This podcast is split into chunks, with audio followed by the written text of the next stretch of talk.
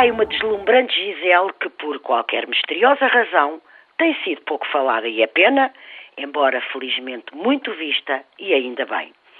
De modo que falo eu, que fui propositadamente a um ensaio geral por não poder estar na estreia e hei de ainda lá voltar. Esta Gisele mora na Companhia Nacional de Bailado e dança no Teatro Camões, sede da companhia, ali bem rente, ao azul do rio.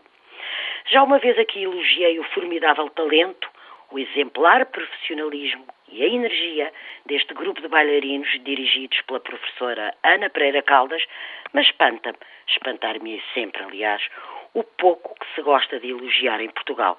Ou então, só se elogiam alguns, quase sempre os mesmos. Mas hoje não lhes recomendo a Gisele apenas por ser um dos mais impressivos ex-libris de sempre da dança clássica, mas por nos contar uma história romântica, pungentemente romântica, desesperadamente romântica, como um abençoado entre parênteses nos tempos de demencial vertigem e pesada incerteza que são hoje os nossos. Nesta Gisele, dançada por Ana Lacerda ou Filipa Castro, tudo, desde o muito apurado corpo de baile até à tão criativa assinatura nos cenários e figurinos de António Lagarto, nos embala na mais poética das harmonias. Mas, sobretudo, não perceber o que significa para um país dispor de um agrupamento artístico deste nível é pactuar com a política de filhos e enteados. Má política, por sinal. Estes comentários vão cessar mais cedo do que previsto, vão cessar hoje mesmo, devido ao Campeonato do Mundo de Futebol. Eu, por mim, tenho pena, porque me habituei, e com que gosto, a este rendezvous semanal com os meus ouvintes, mas o futebol hoje vem mesmo a calhar e a de resto falar nele. Porque vejo com enorme apreensão a forma meticulosa, laboriosa, insistente e persistente com que se está a criar um clima de desaconselhável expectativa à roda da nossa seleção.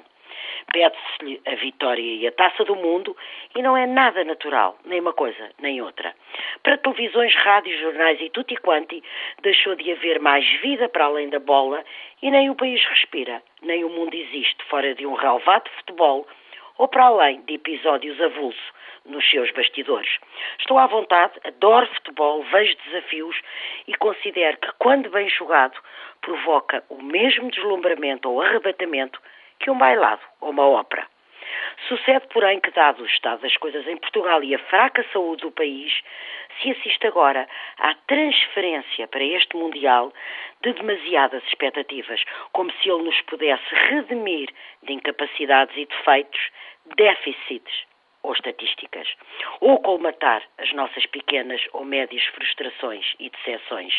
Ah, perigoso equívoco este. A César o que é de César. Ao futebol, a festa do jogo e a energia do desafio.